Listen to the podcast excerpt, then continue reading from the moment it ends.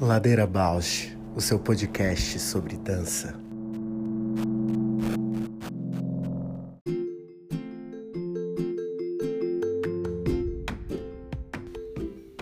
Olá, eu sou a Paula Petreca e esse é o Ladeira Bausch, um encontro semanal para mover pensamentos de corpo.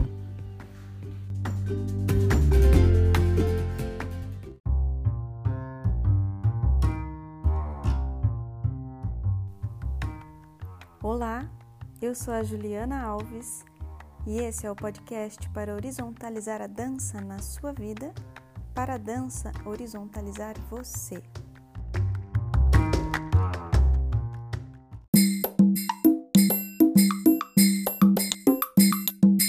Boa tarde, amiga.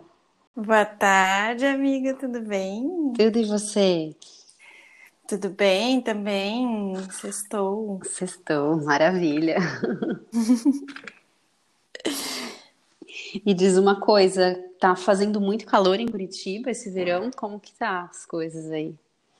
Ai, aqui fica calor assim, bafento, sabe? Sei. E...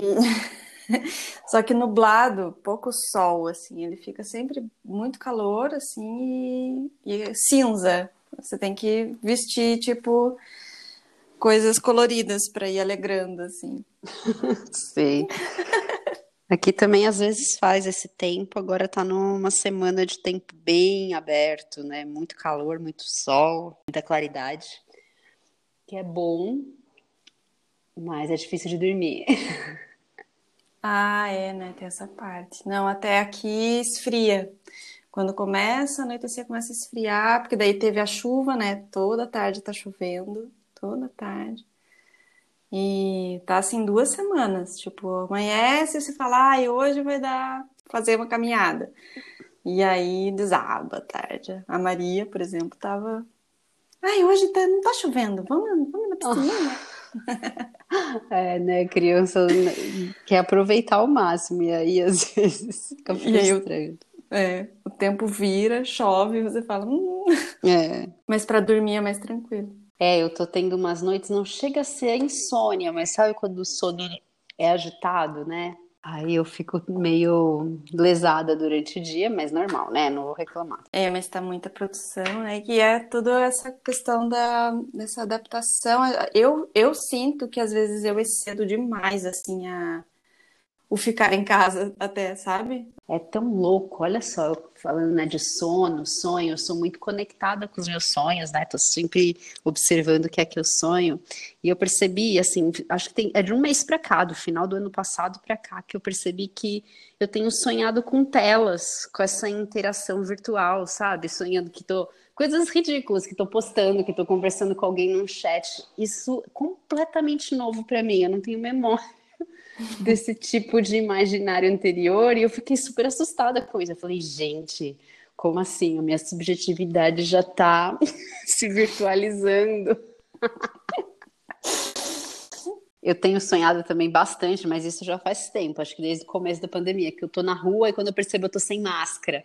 Aí é aquela sensação do sonho da infância. Você não sei se sonhava isso, que tipo, chegou na escola e percebe que tá pelado, né? É a mesma sensação. Estou na rua e percebo que estou sem máscara no sonho. Ah, eu sonhava. Sonhava descalça, sem calcinha. Sim. É que aí agora eu tô esse imaginário de pandemia, né? Eu tenho sonhado muito que também tô na rua e aí quando eu percebo eu tô sem máscara. E aí a mesma sensação da infância sonhar que vai pelada pra escola, sabe? Nossa, eu não sonhei ainda de máscara de, de, não? dessa situação. Não. Eu, eu, comentei isso com alguma outra pessoa que eu tava tendo esse sonho com uma certa recorrência. A pessoa falou, nossa, também, direto eu sonho que eu tô sem máscara. Eu contei para você de um dia que eu saí, porque às vezes eu, a gente tá aqui assim, daí eu, eu vou levar o lixo, vou fazer alguma coisa e, e tipo, putz, esqueço, sabe? Mas é, não é não de longe há uma postura contra, né? Negando. É que. Sim, va... é que não está no nosso hábito ainda, né? Vacilei, assim. Até teria que estar tá já, só que eu não saio muito de casa. Então, uhum. tipo, tem horas que passa, assim. E aí eu quero fazer tanta coisa, descer de casa assim e tipo pegar, jogar o lixo, aproveitar uma saída só. Tiro o lixo, faz não sei o que, faz não sei o que, e daí já vou até ali, tipo, o mercado e já volto, assim. E aí fui sem máscara, e aí cruzei com uma senhora, e a senhora chegou assim, ei, vem aqui, é aqui a cidade que acabou a pandemia? Olha ela, que eu... mundo que ela tá, que maravilhoso. E eu olhei para ela assim, falei, demorei, claro, né, porque eu sou bem lenta, demorei alguns segundos e falei, nossa, eu tô sem máscara. E aí eu fui andando de cabeça baixa, assim, tipo, putz, o que que eu fiz? Eu falei, nossa, que senhorinha danada, porque ela se arriscou, né, só é. pra fazer a pegadinha comigo. É verdade. E isso para mim ficou tipo umas duas semanas, esse constrangimento, assim. Essa, acho que até virou um. habitou os meus sonhos de alguma forma, essa, vergonha de, sabe, de, de pegar assim no flagra. E aí, aqui é a cidade que acabou a pandemia? Louco você falar isso. No começo da pandemia eu comecei a fazer um diário, porque são essas pequenas coisas assim que eu sinto que vai marcando muito, né? Mas aí a coisa vai se estendendo e aí vai entrando numas grandes coisas, né? Que nem hoje a gente vai falar de carnaval aqui, né? O que, uhum. que, é uhum. isso de cancelar o carnaval? Que eu já nem consigo mais estruturar um diário. Às vezes eu tenho umas anotações meio soltas. Ah, não esquece que está acontecendo isso, né? Não esquece desse rolê da máscara, ou não esquece. Esse constrangimento que você falou, às vezes eu sinto ao contrário. Eu sinto, vejo alguém na rua sem máscara, eu já sinto assim, ah, quero, né? Uhum. devorar aquela pessoa. Mas mais do que o fato em si, eu fico pensando na subjetividade, né? Que impacto que tem isso, né? No simbólico, em outras instâncias. A gente está vivendo esse estado de um estresse constante, né? Sim. E como hoje, né, na reunião, a, a professora, né, da escola da Maria, assim, cada frase era, tipo, para mim um assustador. E, e, essas definições dessa reunião agora serão redefinidas depois do carnaval. Então, você fica assim, então tá. Tá, não tem o carnaval, mas depois do carnaval. Mas tem o carnaval. tipo, o feriado vai continuar. Gente, pois é, pois é. E tudo vai ser repensado depois dele. Então, mas e daí, assim, ela terminou a reunião e falou assim, mas tudo isso é, também levando em conta que se alguém da família de algum coleguinha estiver positivado, né, com sintomas e positivar o Covid, toda a turma entra em quarentena. é Nossa, desesperador. Né? É, é, é, toda é o mundo da exceção. A gente está no mundo da exceção, assim, estado de exceção, né, que o Magão bem fala, é prolongadamente. É e assim a cada instante, né? Porque é isso, daí você. Ah, não, então a gente faz isso, mas se. Não, mas daí, veja bem, a gente vai colocar, é presencial, mas é presencial isolado, né? Mas vai, daí é presencial, mas com todos os protocolos, cuidem bem, porque a gente quer continuar presencial, mas caso não consiga presencial, a gente vai. E se você opta pelo presencial, você não vai poder estar online, porque daí, nossa, eu assim, eu saí bem desesperada, assim, da reunião online, né? Nossa, não sei nem o que dizer, porque isso vai, vai deixando a gente bem desconcertado, né? Uhum. Desde essas instâncias micro, a, né, micro de como a gente se sente em relação à máscara, até um macro, né? O que, que acontece com a educação, o que, que acontece com o calendário, o que, que acontece com as relações, né? De cuidado coletivo Caramba, é muita coisa, né? É muita coisa que a gente está vivendo, não? Fala aí sobre esse conceito de que você falou do Agamben de exceção, que é esse.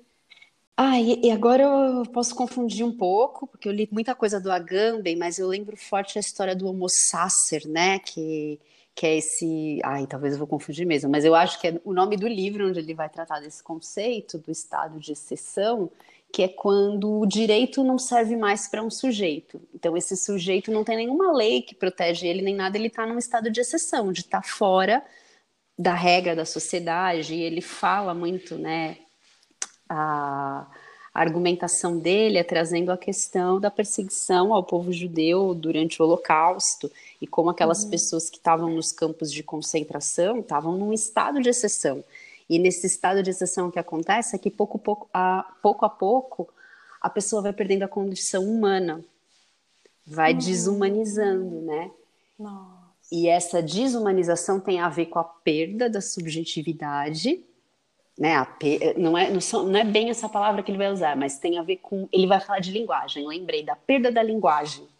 E aí ele cita o exemplo dos muçulmanos, né? Que muçulmano dentro do campo de concentração era aquela pessoa que estava é, já tão transtornada, faminta, né? Não conseguia realmente articular linguagem nenhuma, que essa pessoa, além de não conseguir falar, ela perdia o gesto. Ela não conseguia mais nem gesticular. E que para ele esse era o estado de exceção máximo. Acho que é isso. Se eu não estou enganada, posso estar misturando as bolas, mas o livro chama Homo Sacer, dá para todo mundo pesquisar e aprofundar nisso, que vale a pena, é bem interessante. Ele vai chegar nesse nesse ser que já perdeu totalmente as suas condições de, de ter uma vida qualificada. Aí que ele vai falar de bios e de Zoe, enfim, uhum. né? Não, e não a vida nua. Você viu o integrante do BBB de Portugal que foi expulso? Vi, vi. Você viu ele sendo expulso? Achei incrível a então, pedagogia então, da comunicação ali. É, yeah, exatamente pelo gesto, né? Que é, nosso discurso, né? Do, sei lá, quem é o diretor ou o anfitrião da casa, né? E de dizer, e, socialmente a gente não pode aceitar, né, esse tipo de banalização. Isso, qualquer gesto que contemple algo que não é. Eu não lembro, é linda a fala, ele, ele fala exatamente de, de, de que se, se esse gesto faz menção a algo que não é mais bem-vindo na, na sociedade, esse gesto não deveria ser replicado. É, isso na hora me conecta com como, né? Como que a gente deixou passar anos e anos dessa apologia à ditadura, apologia à tortura, é, enfim, tudo isso que o Brasil virou, né? É, que é, na verdade, não é como a gente deixou, né? É, por muito tempo não, se, não havia espaço para nada além disso, né? Porque a violência acontecia exatamente para silenciar. E Sim, esse... mas sabe isso do silenciar, que quando eu falo a gente deixou, porque eu lembro de mim mesmo, assim, sabe? De várias vezes estar num campo de conversa, vou dar um exemplo, assim, ah, tô conversando com o secretário, né, alguém que trabalha comigo na, no meu trabalho. Aí a pessoa fala assim: ah, mas então, agora isso aqui tá muito mudado, porque antigamente ninguém ia chegar aqui reclamando, já ia chamar um policial, um policial ia tirar a pessoa daqui. Eu várias vezes pensava, não, essa pessoa tá falando uma coisa completamente errada, e ao invés hum. de eu contra-argumentar, eu fazia assim, aham, sabe? Eu fugia dessa discussão. Isso em vários níveis, né? Sim. E aí, nesse ponto que às vezes eu me responsabilizo, eu falo, caramba, né? Se eu e todo mundo nunca tivesse deixado esses absurdos serem reforçados, né? Ai, Paula, mas assim, agora entrou numa questão muito importante para mim, assim. Porque será que é você que deveria ter confrontado isso? Porque aí é isso, né? Você levanta a voz, você não levanta a voz. Dar voz, né, ao assunto, não levanta a voz. Dá voz ao assunto, questiona e entra na discussão, mas ainda você seria penalizada por isso. Ah, sim, sem dúvida. Né? Não teria um. Nada se transformaria a partir da tua postura. Nada teria. É... Então, eu acho que precisa de algo assim ainda que é o que está sendo construído, que eu acredito muito, que é as vozes estarem é, em, em, maior número, né? Em, em quantidade e qualidade de voz, porque uma peitar ela não vai ser amparada assim, né, sozinha, não dá para. Então eu acho que não se deve culpar e nem se, sabe, é, se penalizar por não ter entrado na discussão, porque isso é um processo, é uma construção de voz mesmo. Né? Então, vários assuntos várias questões eu também me vejo assim, tipo, puxa, deixei passar de novo, olha o que, que eu fiz, olha a minha postura, mas aí tem que ter compaixão também. Nós também estamos num processo de construção de, de dessas posturas. A gente, os papéis eles são recíprocos, eles são atuantes e recíprocos, né? Tanto um nessa postura de poder e, e né? E o outro de, de submissão e, e, e eles precisam ser é, reciprocamente visto, entendido e elaborado e trabalhado, dialogado, para eles não estarem fixos nesse lugar. Não adianta você entrar em discussão porque a, a, a, os papéis vão continuar. Não é ali a conversa, é em outros, outros ambientes, sabe? Sim, eu entendo o ponto que você está trazendo, mas aonde eu me pego, sabe, Ju? É nesse lugar, claro, tem muita coisa que leva para isso, né? Inclusive esse estudo sobre os nossos comportamentos em redes sociais, de curtir, comentar, é, linchar uma pessoa virtualmente.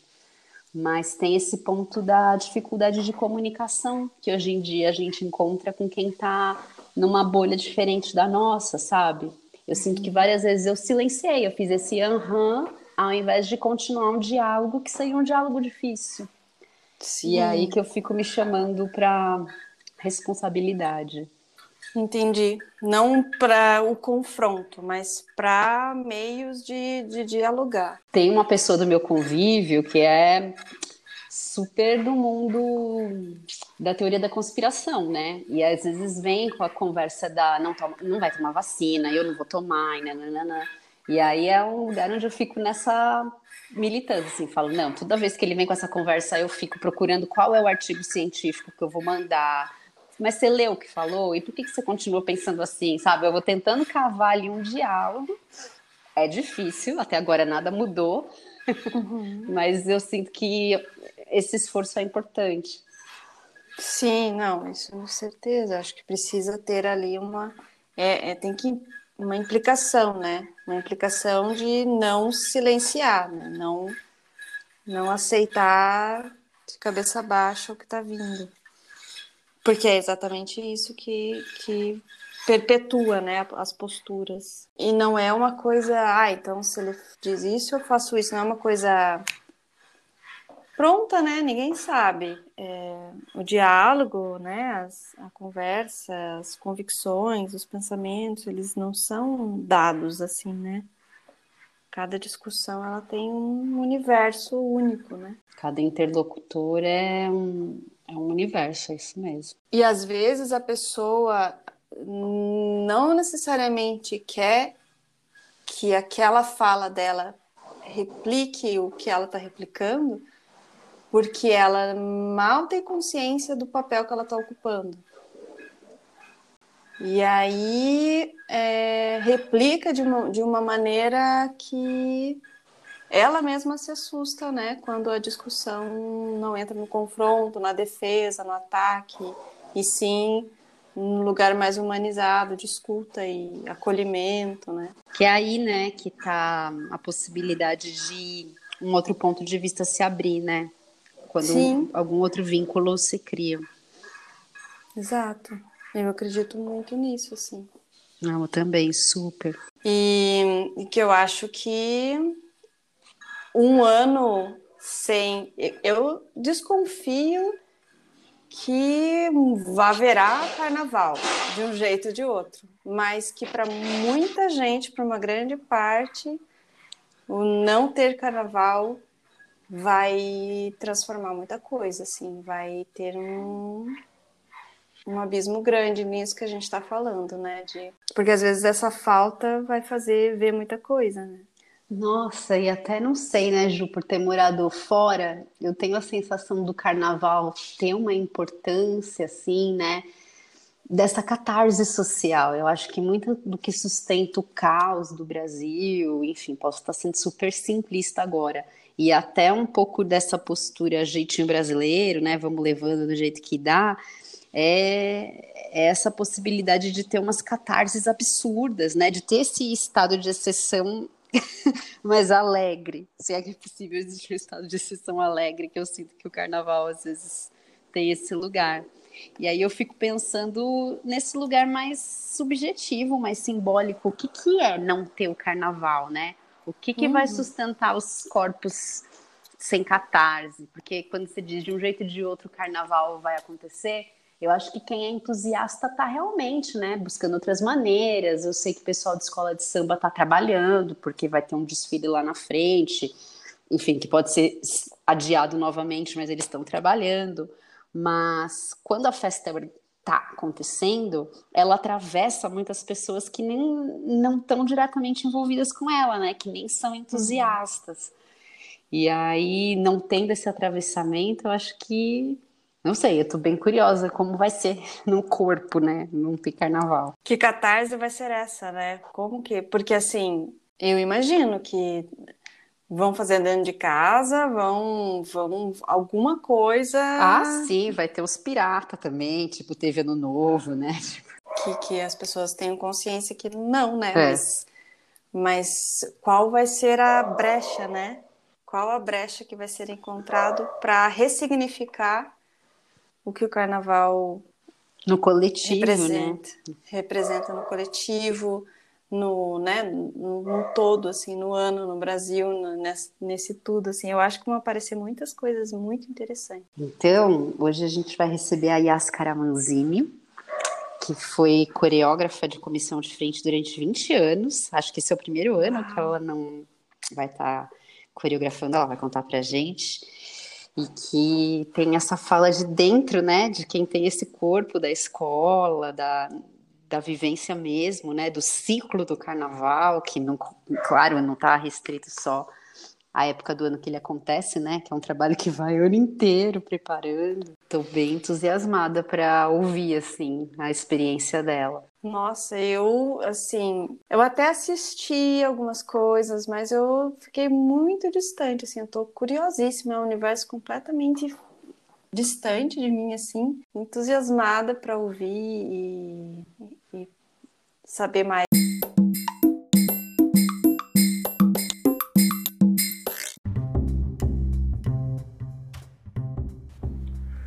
Ladeira Bausch, o seu podcast sobre dança. Oi, gente. Bem-vinda, Yaskara. Que bom receber ah, você aqui. Obrigada pelo convite, Paulo. Olá, Yaskara. Que bom ter você. Prazer, aqui é a Ju. Oi, Ju. Muito obrigada pelo convite. muito feliz de estar. Imagina, nós que agradecemos. Uma delícia. A gente estava já falando um pouquinho, né, de, desse ano diferente que a gente está passando, né, que tem umas instabilidades em todos os níveis e inclusive em relação ao carnaval. E aí, com toda a tua trajetória, tua experiência, vai ser muito incrível te ouvir hoje, Ascara. Então, eu queria te pedir para você se apresentar, falar um pouquinho quem você é e é uma pergunta que a gente sempre faz nessa apresentação também, né? Aproveitando o nome do podcast que a gente fala Ladeira Bausch, a gente te pergunta quem é você na ladeira. Bom, então vamos lá. Eu vou começar com uma canção que aprendi quando ensaiava Dona Flor e seus dois maridos e que depois a gente acabou usando no espetáculo Outras Portas, Outras Pontes da companhia Sansa Croma, né? E fui ficando por aqui, né? Dentro da dança, aí nível universitário fui estudar arte, depois pós-graduação, enfim. E tenho uma ligação forte com o carnaval, porque meu pai era diretor. Oxalá me dê a força de subir essa ladeira. Bem no alto lá do morro, uma surpresa me espera. Então, boa tarde, quase boa noite. Meu nome é Yaskara Manzini. É, dentro do carnaval, as pessoas me chamam, as pessoas mais íntimas me chamam de Yaya. Desde que eu me conheço por gente, eu danço, né? E graças aos deuses eu tive pais que investiram é, numa formação dentro da dança, né, é, na minha formação em dança. Então, eu me formei primeiramente no Teatro Municipal, aqui de São Paulo, como bailarina clássica. Passei por várias é, maneiras de dançar, né, de um clube. E desde pequenininha me levavam nos bailes de carnaval, né? Hum, então, eu gostava legal. bastante de bailes. Depois eu virei aquelas adolescentes assim mais cabeçudas, né, mais metida intelectual e achava que desfile de escola de samba e carnaval era o ópio do povo, né? E aí, em 2000, e 2000, eu militava numa ONG, que eu moro aqui na Zona Norte, né, no bairro de Santana, há muitos anos, e agora, nos últimos aí, 20, 25 anos, o bairro cresceu muito, mas até 20 anos atrás, né, essa aí, final da década de 90, começo de 2000, é, a gente ainda tinha poucas possibilidades culturais aqui no bairro, né? A gente ainda não tinha o SESC, ah, o hum. Teatro Alfredo Mesquita era um teatro muito pequeno, não dava para trabalhar dança. A gente queria fazer alguma atividade de teatro, dança, tinha que se articular com os clubes que tinham aqui. Então, os artistas das artes da cena e das artes visuais se uniram, a gente criou uma ONG, que era o Polo Cultural da Zona Norte, é, para fomentar a cultura do lado de cá do Rio Tietê, né? Porque a gente, para estudar e para trabalhar, tinha que atravessar o rio. Uhum. E aí, numa dessas ações, a presidente da ONG virou e falou: Yáscara, olha, nós temos que assistir o desfile de apoteose, e porque vão ter alguns comerciantes, alguns empresários da Zona Norte, a gente precisa conversar com essas pessoas, porque a gente tem que articular as ações aqui. Aí falei, ai, não, samba, desfile de escola de samba, bum, bum, bum, bum, bum. Ah, não, tô fora, né? Ah, não, precisa ir, precisa ir. E aí eu fui, e aí eu me encantei, eu nunca tinha visto um desfile ao vivo, né? A relação que eu tinha era da TV, e a televisão não dá conta do que é um desfile, uhum. né? E aí eu fiquei encantada com as comissões de frente e com o mestre Sala porta-bandeira, né? E falei, ah, um dia eu vou dançar numa comissão de frente. E aí, no final daquele ano, o universo conspirou de uma maneira tal que eu fui convidada a levar meu currículo para o Camisa Verde Branco, né, para assumir a comissão de frente, Camisa Verde. Começou minha trajetória no samba, né, 20 anos de samba, quase 21. Fiquei arrepiada aqui com você cantando a Ladeira. Eu tenho feito uma playlist de músicas com Ladeira. Fiquei, nossa, muito obrigada por essa experiência. É, foi começar a coxar lá, assim, numa sexta-feira, fiquei também, assim, arrepiadíssima. É, não, lá, o batalá na sexta-feira é, é isso, gente. É tudo de bom, é tudo, é tudo odara. Já, já chegou um axé mesmo, junto contigo. Aí você já falou um pouco que eu queria te perguntar, né, Yaskara, assim, como que a tua trajetória de um ensino mais formal, né, mais acadêmico em dança te leva para o samba? Então, como você já contou isso, se você pudesse contar como é que foram, né, esses 20 anos de comissão de frente, que tipo de, de trabalho de corpo que acontece, né? Quem são as pessoas que aparecem para dançar numa comissão de frente? Você como coreógrafa, que materiais que você traz? O que é, como que é o processo de criação? Eu sou super curiosa para saber. Nossa, assim, é, é engraçado porque eu falei, mas eu, eu falei o, o, dentro desse universo que a gente mais conhece nas artes cênicas, né?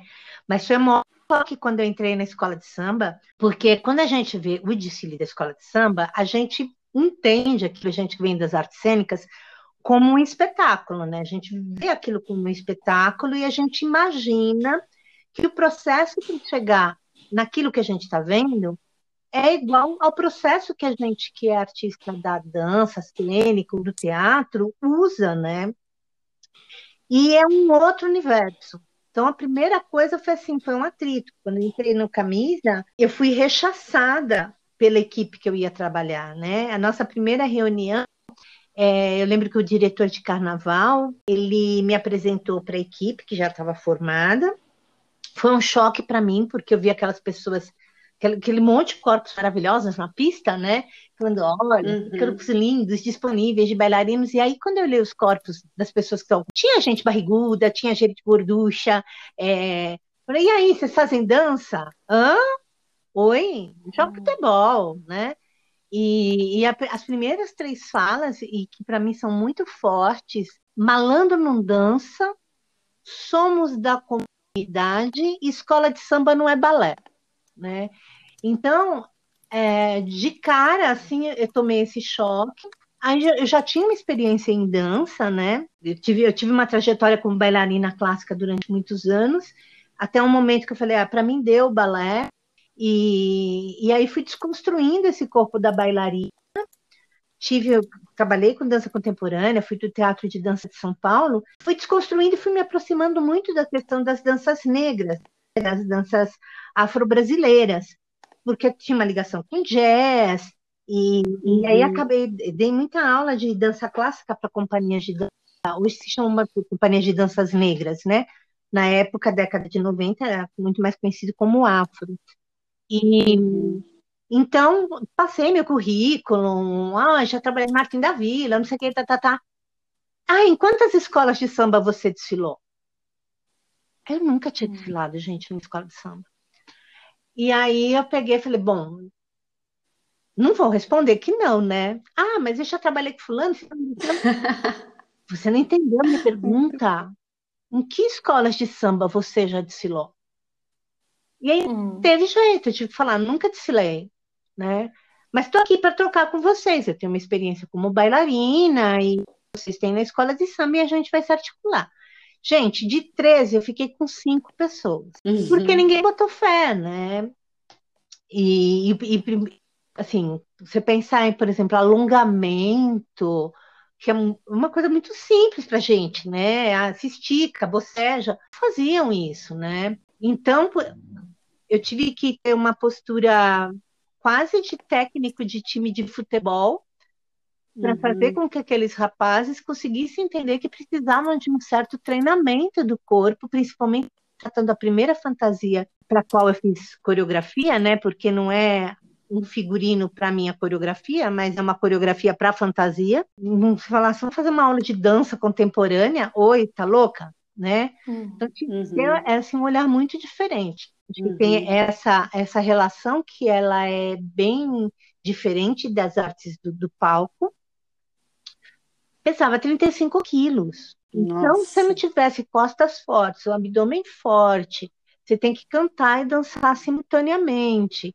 É, todos os homens daquela comissão de frente tinham mais de 1,80m de altura, né? E nenhum era dançarino. E ainda bem que eles iam fazer os guerreiros mongóis, né? Então, é um mais ligado vai a essa área de, de treinamento mesmo, aeróbico, assim, mais malhação, estava mais perto do universo deles para eles entenderem que precisava de um treinamento corporal. E aí, de 2001, que foi meu primeiro desfile para hoje, eu vejo que tem assim uma mudança muito grande na comissão de frente, no, nos corpos que fazem comissão de frente e também na, na, na qualidade, né, qualidade no sentido de, de, de um fenômeno, né?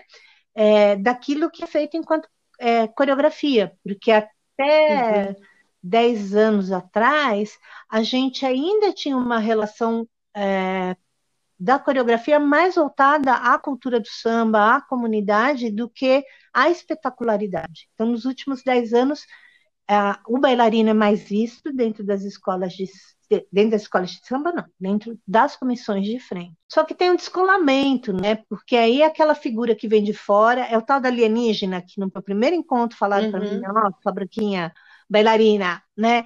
É, que é alienígena. Eles vêm, vêm para dançar, mas eles não estabelecem vínculo com a comunidade. E a, a, bondade de eu ter entrado no Camisa Verde foi porque ela me deu escola mesmo, de entender que é um outro processo é, cultural, é um outro processo de construção de corpo, e que aí no doutorado vinha chamar isso de, de um treinamento mais performativo, né? Então, o que, que é uma comissão de frente? A comissão de frente, se uma escola de samba fosse um corpo, seria o rosto, os olhos, aquilo que primeiro você bate o olho na pessoa, né? É a primeira impressão que você tem de uma escola de samba. Então, ela tem uma representatividade, ela tem uma função dentro da escola, existe um fundamento, uma coreografia de comissão de frente, é, não é só uma coreografia, mas ela tem um fundamento mesmo. Como a gente falou de Oxalá, a gente começou a trazer essas questões do axé, é aquilo que é o cerne mesmo, a alma, a força motriz, né, a essência, que é apresentar a escola e saudar o público. Então, já é uma função em relação, né, de estar em relação. Então você começa a perceber que não é só um espetáculo na avenida, que tem muito mais coisas envolvidas, né? Muito ritualístico, né, Yáscara? Esse lugar da comissão de frente.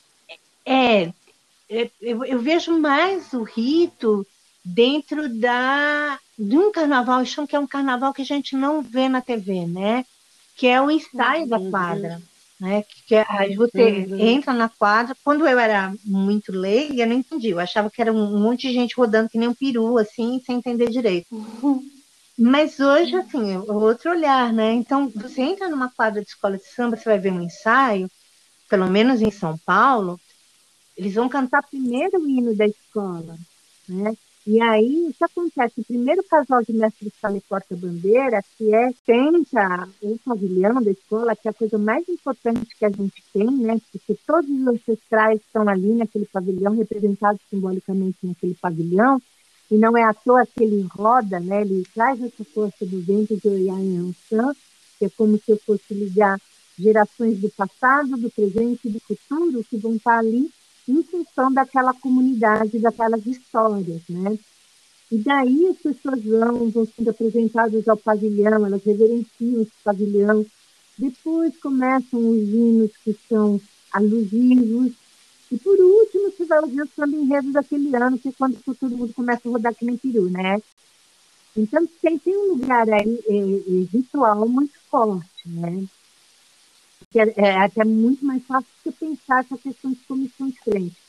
Porque quando a gente estuda comissão de frente, ela tem, vamos dizer, tem uma primeira foto-comissão que ela acontece em 1800 e alguma coisa, meados de 1800, que é o Congresso das Unidades Carnavalescas. Tinha uma proto-comissão de frente, que era o Congresso, é, o Congresso das Unidades Carnavalescas que eram intelectuais do Rio de Janeiro, que fizeram um cortejo pela cidade do Rio, né? E eles iam montado a cavalo. E, e eles iam abrindo alas para as pessoas passarem. O que lembra a gente um pouco os balés equestres, né? E aí a gente também uhum. pode pensar comissões frente como uma mudança da função do baliza de pau dos cordões carnavalescos, porque antes das escolas de samba, pelo menos aqui em São Paulo, você tinha os cordões. Então, o baliza de pau é bem essa figura da banda, né, que vai com uma baliza uhum. pequena, que é acrobacia, só que ela é uma arma. Por quê? Quando os cordões carnavalescos se encontravam, é, eles brigavam. E o grande barato era você roubar o estandarte do outro cara.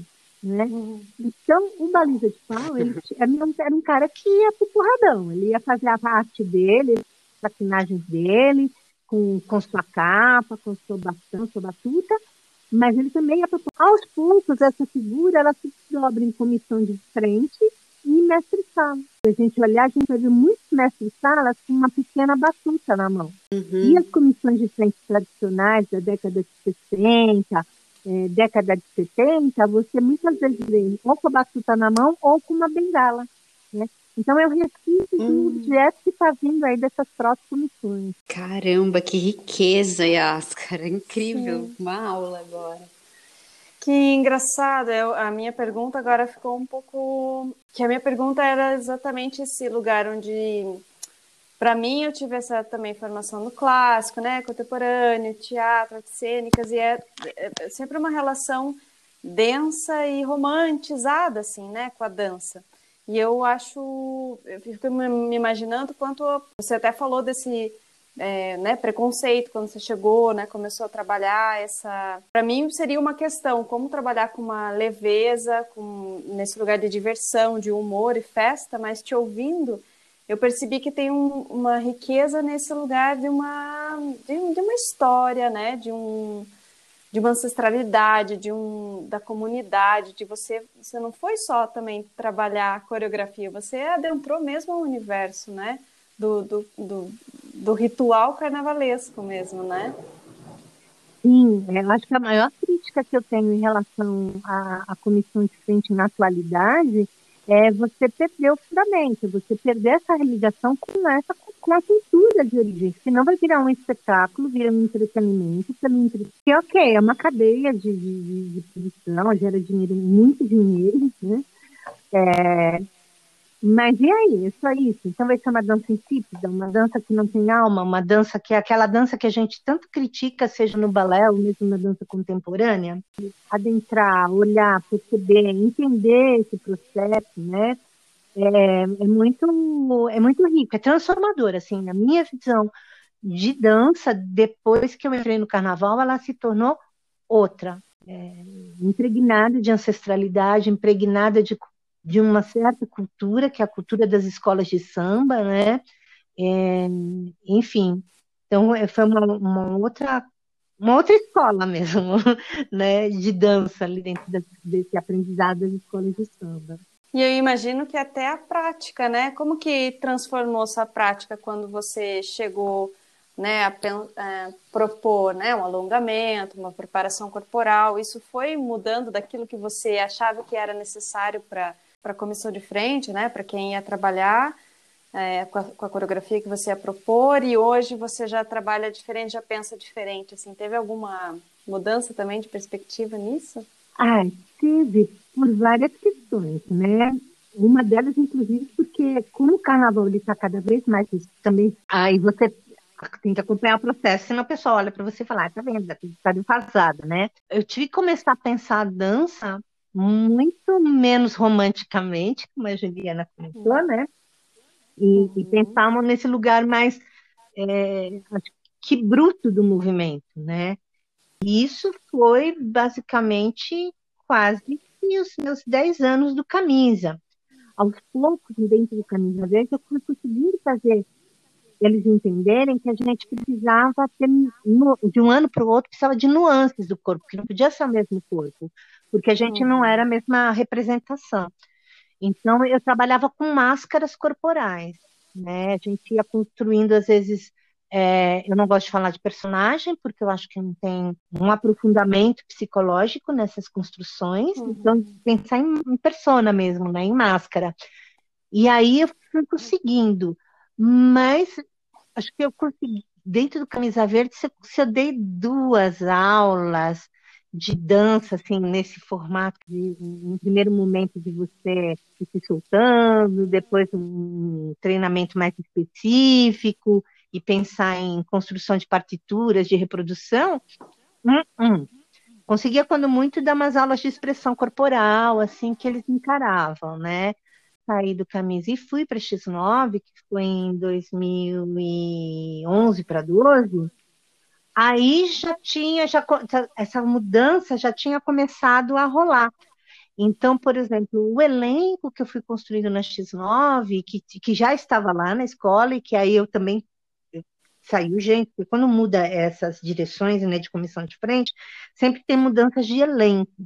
Então, tinham meninos que já tinham feito danças urbanas, então a gente começou a pensar o corpo de outra maneira. É, atualmente, eu, eu trabalho o meu, treinamento, assim, vamos dizer, básico, é na linha da dança afro-brasileira, né? Uhum. É, é, hoje a gente pensa mesmo comissão de frente como um, um corpo baile de uma escola de samba, né? Então, vamos dizer que a, a base é a dança afro-brasileira, mas é, o treinamento vai mudando à medida da, do, do ano e daquilo que é delimitado pelo carnavalesco, porque ao contrário das, da, da, dança cênica, da dança de pesquisa, onde você tem um mote que você vai aprofundando, no carnaval, é, cada ano é um enredo, e aí o carnavalesco chega para você e mostra que, olha, estou pensando nessa fantasia, né? Hum. Nesse tema. Então, você vai se virar nos 30. Tem carnavalesco que é mais poroso e que fala, e aí, o que, que você acha? Você acha que isso está bacana? Que não está? Como é que a gente pode ir construindo? E aí a gente vai é, construindo junto, né? Mas tem carnavalesco que não, que chega com uma ideia fechada da fantasia. Acho que para a gente das artes cênicas, um dos grandes embates, isso todos os coreógrafos têm até hoje, assim, nas discussões que a gente tem, essa questão que, a princípio, quando as comissões de frente deixam de ser tradicionais, né, de se vestir é, de maneira elegante, social e passam a se fantasiar, é a fantasia que representa algo no desfile. quando os coreógrafos e bailarinos e atores né, começam a, a, a entrar nesse universo, a gente vem com um pensamento de que é o corpo que está em representação de algo, não é fantasia. A fantasia é uma pele dessa representação, né?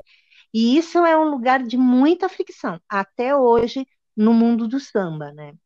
É, você já conseguiu trabalhar com mais, mais vezes com os mesmos, a mesma comissão, os mesmos bailarinos, tipo dois, três anos seguidos com o mesmo grupo, assim? Sim, eu acho que o, depois que o, o ah. grupo monta, ele está montado, você às vezes consegue ficar sete anos. No camisa, acho que dos onze que eu fiquei, seguramente uns sete anos eu tive o mesmo elenco. Que legal! É. E na X9 também, assim, pelo menos sempre tinham, sei lá, de 15, tinham uns 9, 10 que eram recorrentes é que é um trabalho que assim, não é remunerado, as escolas de samba não remuneram, né? É, é um trabalho voluntário. É, às vezes, dependendo do, do, do, acerto que você tem com a escola, você consegue uma ajuda de custo para eles. E, e, é um lugar da não diversão, né, gente? Porque as pessoas saem na escola de samba para se divertir. Uma comissão de frente, não, porque é um certame. Então, você tem um monte de regras que você tem que respeitar. E o coreógrafo, ele está ali, é, o, o, papel do coreógrafo não é só um coreógrafo, você é coreógrafo, você é diretor e ao mesmo tempo você é ensaiador e preparador físico para apontar os erros. Então a gente ensaia e exaustivamente, se repete muito, porque tem a questão de você ter que estar tá sincronizado, de angulação de braço que tem que ser absurdamente igual, né? Senão você perde ponto. Então é, é um lugar assim que as pessoas curtem muito pela experiência, mas é, assim, não dá para você ficar, sei lá, 10 anos, 11 anos, porque o corpo não aguenta mesmo, né? É cansativo hum. demais. Nossa, que quanto refinamento, né? Eu acho incrível, assim, saber disso. É, eu já conversei uma vez também, né, com mestre, mestre Sala e porta-bandeira, hum. um casal, e aí vai trazendo todo toda essa complexidade que tem no bastidor, né? E que é isso que você diz, a gente que vê pela TV não, não chega nessa complexidade. Na avenida tem uma outra pulsação que dá para imaginar que seja mais complexa, mas você se falando traz uma riqueza assim que é incrível. E aí, Yaskara, não sei se você pode comentar o que, que você está pensando, sentindo, achando é, no simbólico, né? Mas também nas questões mais diretas e objetivas desse cancelamento, desse adiamento do carnaval. Tem muitas camadas, né, essa questão. Acho que a primeira é, vamos pensar enquanto estamos vivendo uma crise mundial sanitária, uhum. em que é inviável a aglomeração. Uhum. Que é, é, é, esse adiamento ele está é, inalinhável com esse problema que a, o planeta está enfrentando, né? E a gente está enfrentando com todos os sabores e dissabores que a gente está enxergando, gente, desde de pessoas renegando tudo isso, é, andando sem máscara, indo para baladinha, fazendo lá, lá, lá, lá, até as outras pessoas que estão super é, regradas, ficando em casa, evitando é, a contaminação, se contaminar e contaminar as pessoas, né? Uhum. E aí, então, me parece que o cancelamento do carnaval, né, tanto a relação dos blocos quanto da escola de samba, ela é necessária, né? Necessária, sim. Eu acho que a questão do bloco ainda fica mais evidência, que você sai no bloquinho, é, é aquela muvuca, literalmente, né? E as relações que vão se dando, porque é carnaval, carnaval é inversão, carnaval é carne, carnaval é beijo na boca, carnaval é primeiro você beijar, depois perguntar que a pessoa, né? No meio uhum. dessa pandemia, é você botar sua cabeça a prêmio, né? Exatamente, suicídio, né? Total. É, agora, em relação às escolas de samba, é super complicado, porque é uma cadeia de produção gigantesca que vai, sei lá, desde o tiozinho da barraquinha que vende pernil no final do ensaio, até o carnavalesco. Tem zelador de quadra, tem muitas costureiras, tem aderecista, tem serralheiro, é, tem eh, a, a, o mercado que fornece tecido para fazer fantasia, tem o mercado que, que fornece o material para você fazer os carros, as alegorias, né? Então, tem muita gente que, que depende desse é, acontecimento é, de entretenimento, né? Que, bom, para vocês terem uma ideia, no carnaval passado, para cada um real que a prefeitura investiu, ela recebeu três. Uma indústria é uma mesmo, né? indústria, né? Gera muita coisa, é, é turista que vem, então, eu me pergunto se, nesse panorama que a gente está enfrentando, se um cidadão lá da França vai pegar um avião para vir assistir carnaval em São Paulo ou, em, ou, no Rio de Janeiro. Né? Uhum. E isso assim, enquanto o de fora vem do espetáculo. Né? Como é que é você, um sambódromo que tem um público de 35 mil pessoas, como é que vai ficar isso? 35, só 10 mil? Né, para ter espaço uma pessoa da outra, mas se o carnaval é festa, é esse lugar de você vibrar junto, que vibração isso vai ter? Sem contar agora a questão da produção, né? Porque, sei lá, a costureira, ela pode fazer no ateliê dela, ou no ateliê para onde ela trabalha, confeccionar a fantasia, porque ela pode ficar dois metros da máquina, três metros da máquina da outra costureira os barracões das escolas de samba estão funcionando. Né? Eu tive outro dia num barracão é, na fábrica do samba, e aí você vê que está com todo o protocolo de higienização. Mas é isso, gente. Está num carro, você tem uma pessoa que está 5, 6 metros de altura lá fazendo uma pintura, lixando o negócio, e o outro está do outro lado no carro fazendo outra coisa. Então não tem contato, não tem contágio, né? É, pelo menos naquele momento. Agora, entre a pessoa chegar e sair é outra história. Agora, em relação à dança, é complicado, né? Você imagina, sei lá, um, um desfile com, em vez de. Como é que tem uma é, né? comissão né? de frente ensaiando isso, né?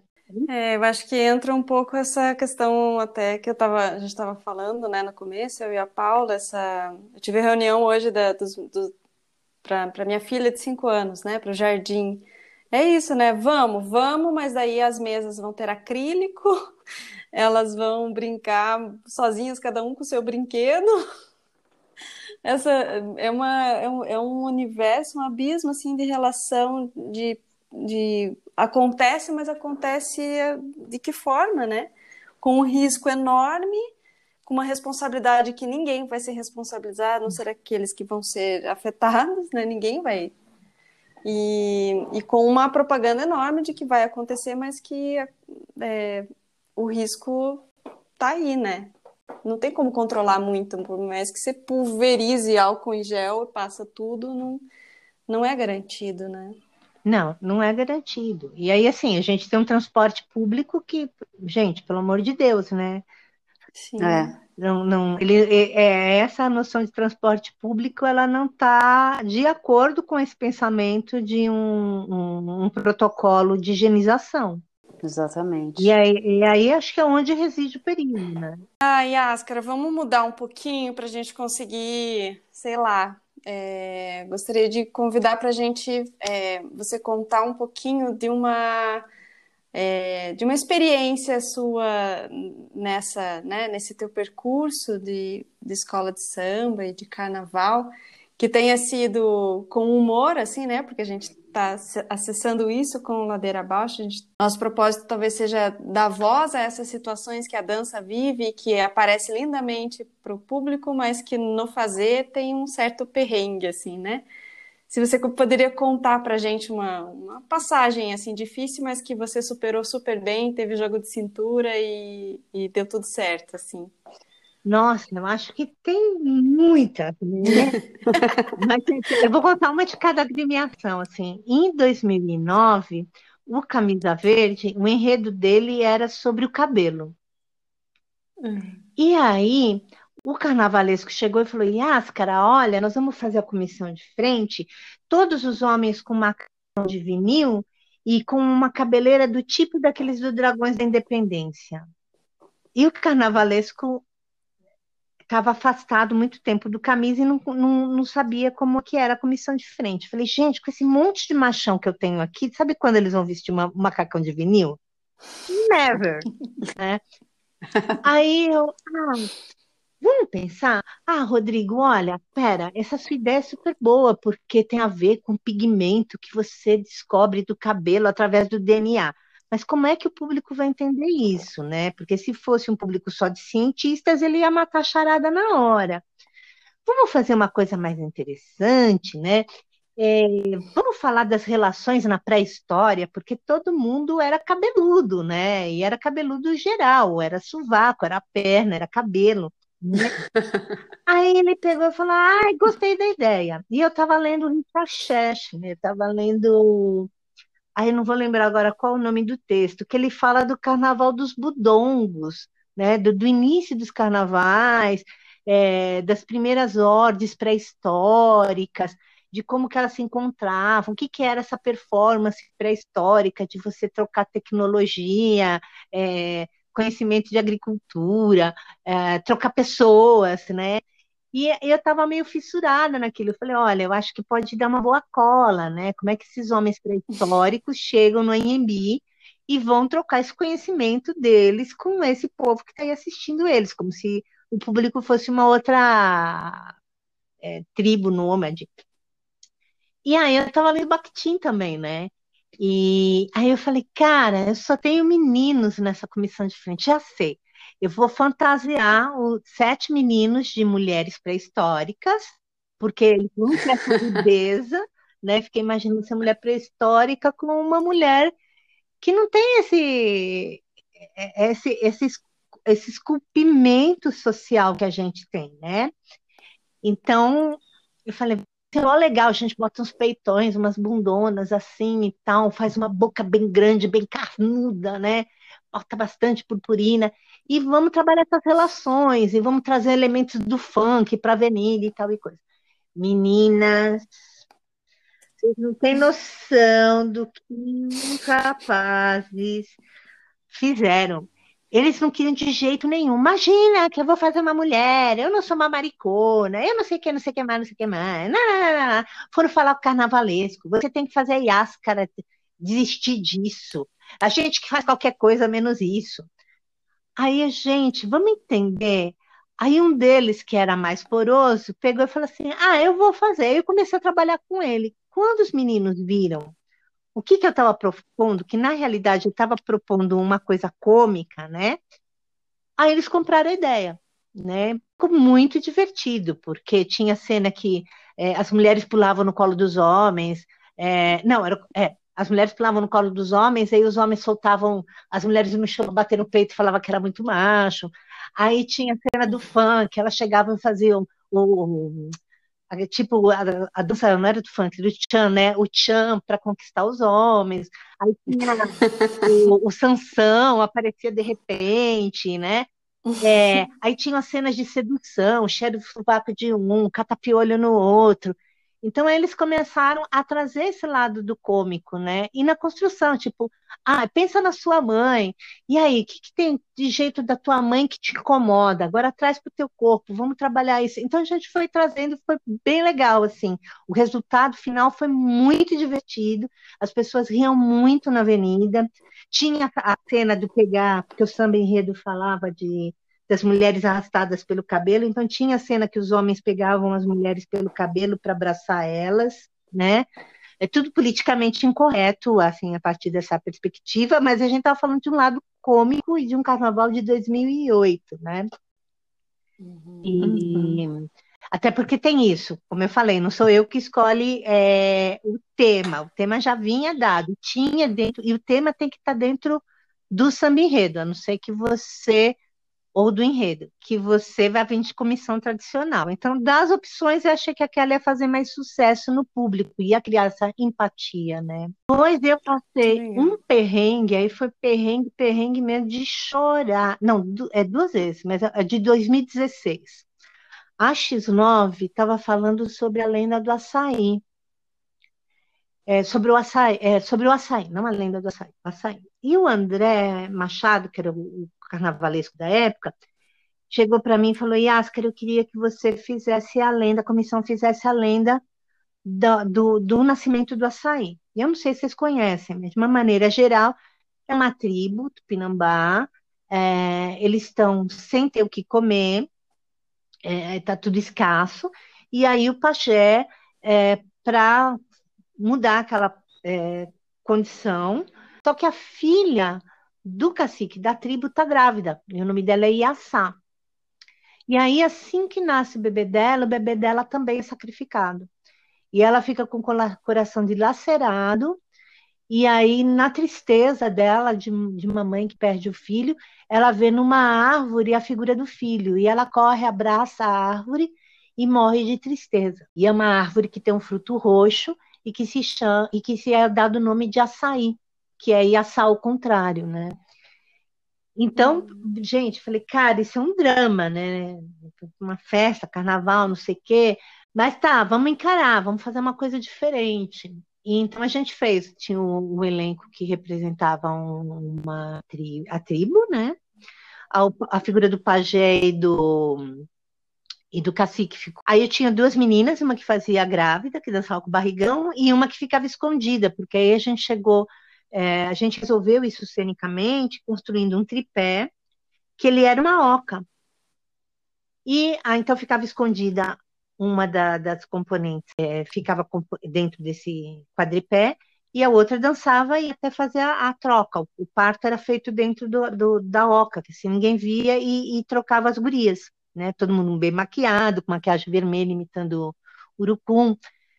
E depois aí essa oca abria, aparecia a árvore, já matava a criança, a menina pegava o filho morto na, no braço, saía chorando e ia para a árvore, e ali ela morria com o bebê no colo, né?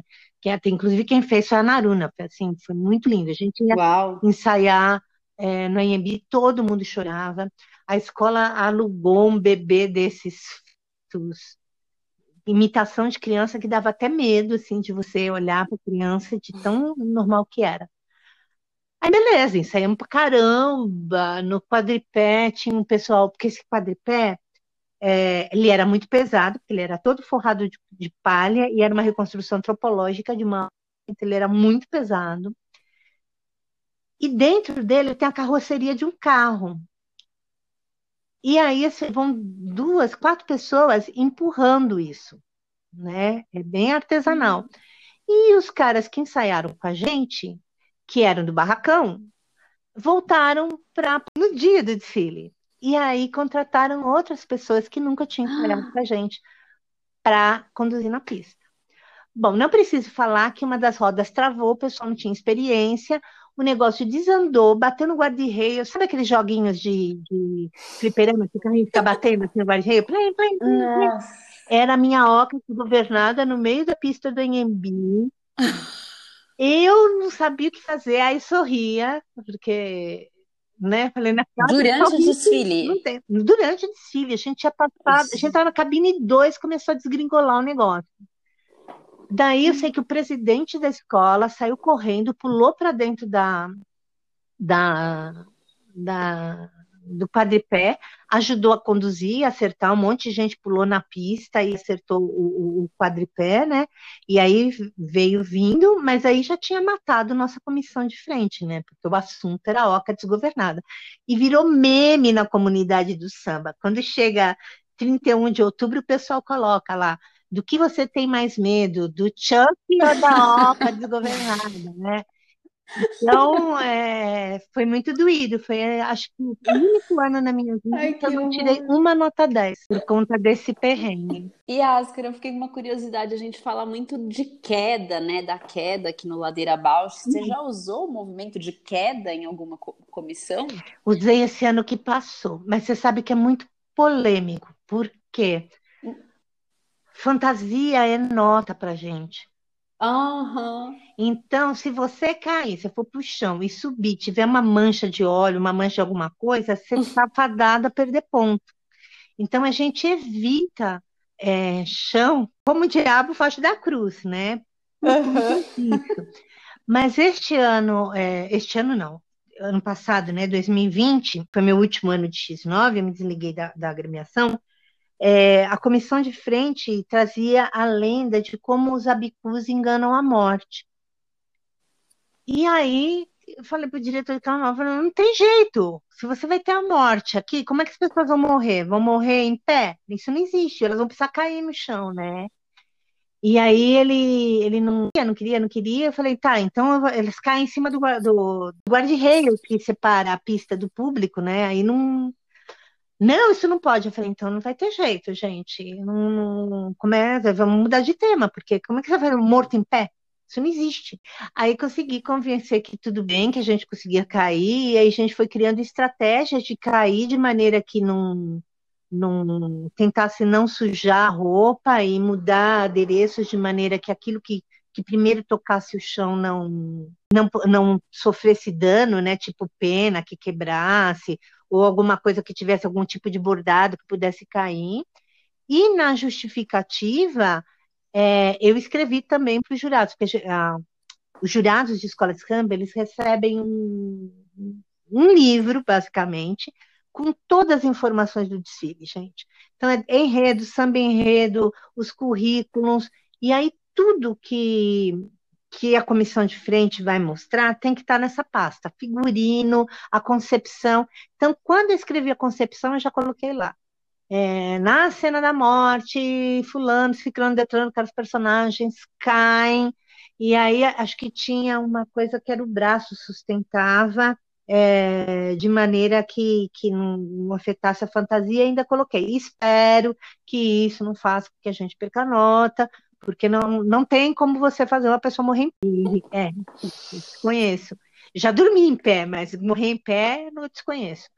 É, e aí, tudo bem, ruim nisso, né? A gente perdeu um décimo porque a gente entrou, tinha chovido muito, e aí um dos guris que fazia um dos IBGs, né? Ele, ele foi correr e ele escorregou. Mas ele não perdeu o passo, não perdeu tempo, é, se, se, recompôs muito rapidamente, ele reorganizou o corpo muito rapidamente e conseguiu não dar diferença. Outro menino que fazia o, gêmeo, o gemelo dele, mas aí o jurado tirou um décimo. Mas a gente tirou os 30 pontos que eram importantes para a nota, que era o que precisava, então beleza. Yascar, eu vou te propor agora um outro momento que é mais poético, assim, hum. que é o que a gente começou semana passada, não, faz duas, dois episódios, e que é você descrever um gesto, ou um momento, uma experiência, trazer essa experiência do movimento em palavra.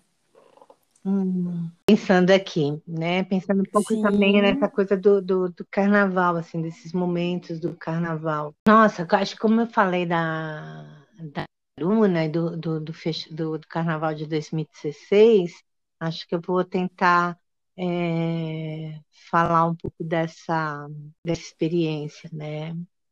É, é, muito, parece muito, muito tocante, né, a cena. É, é. É, não, né, acho que não, porque eu vou começar a chorar, gente. Peraí, deixa eu pegar ah. algo mais assim, mais leve, porque foi bem trash, assim.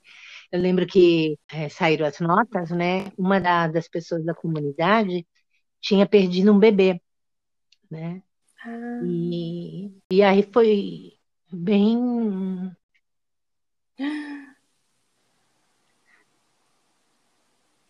E, e você fala, meu, eu nunca passei por essa experiência, acho que nem a Naruna, mas a gente ter conseguido é, trazer uma experiência é, real para a cena, né? Na contramão daquilo que ia para o carnaval.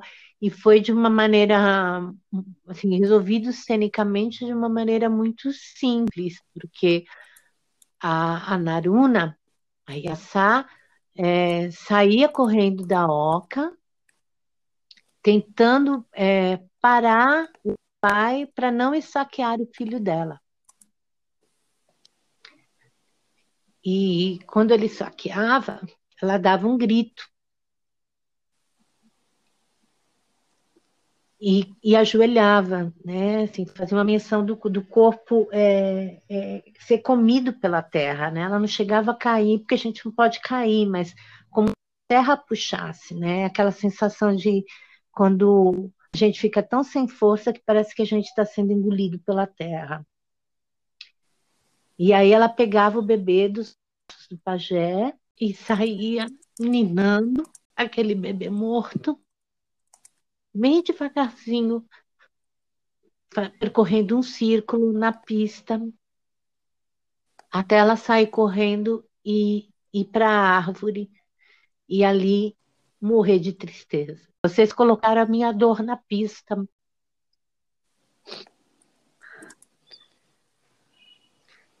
Ai, Nossa, Yasca. foi bem assim, era muito forte.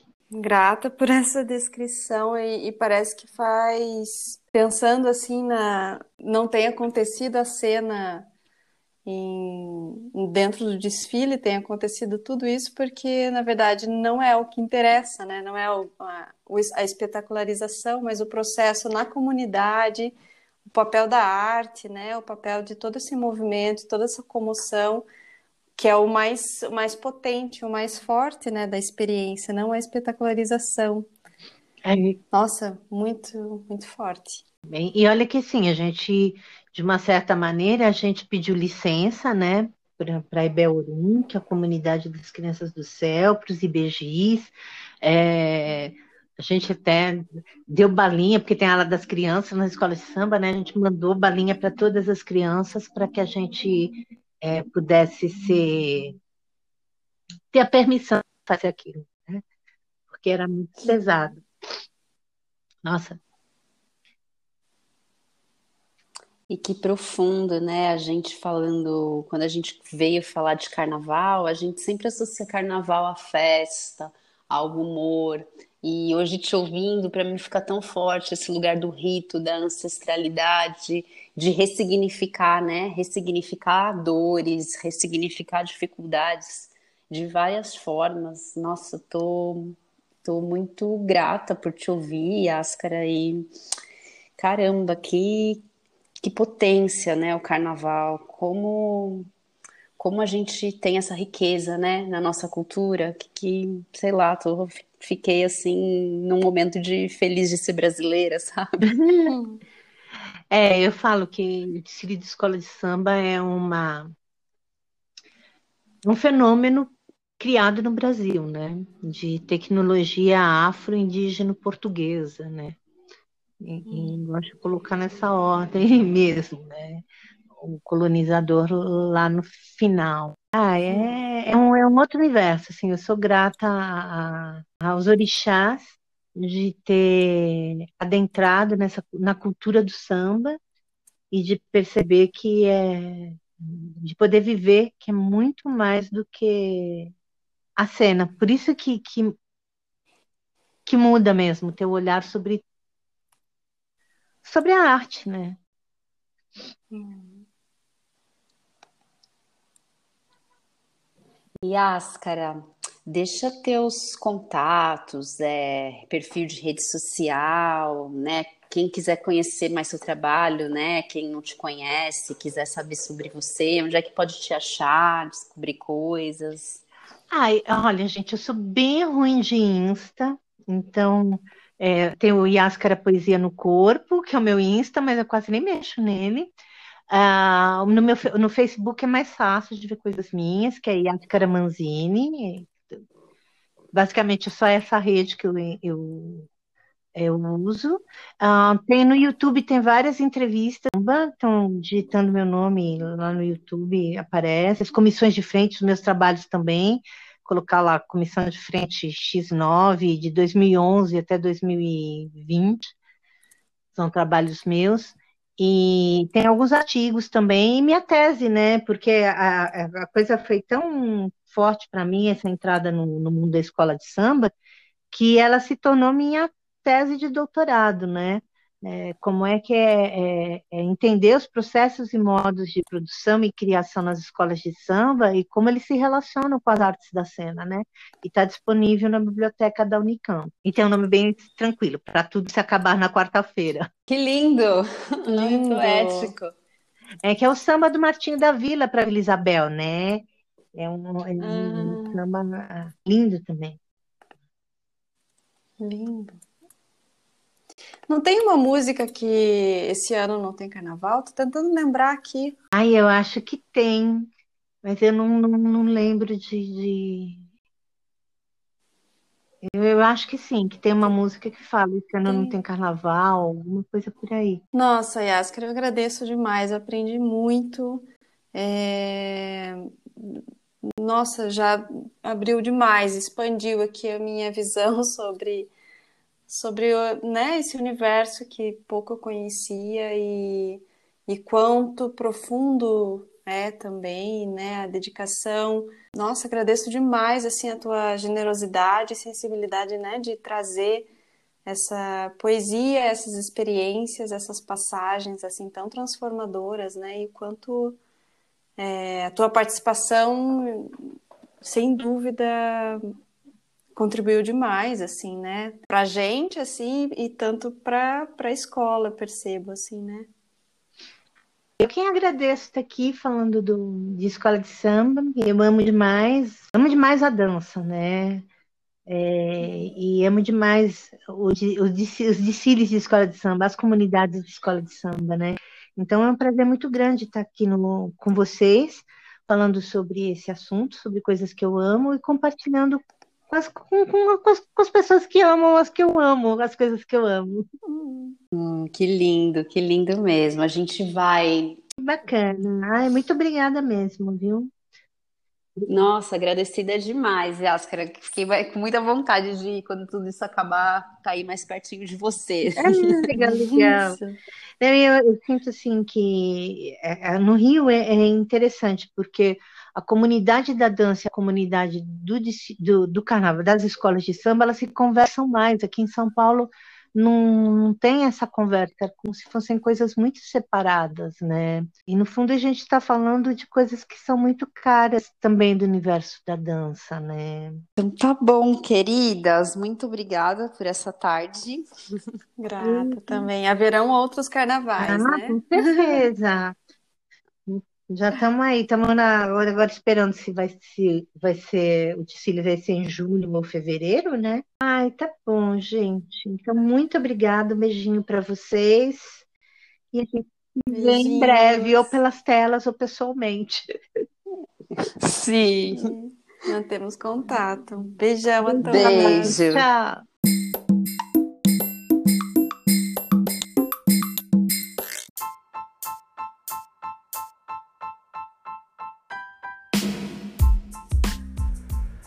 Ladeira Bausch, o seu podcast sobre dança.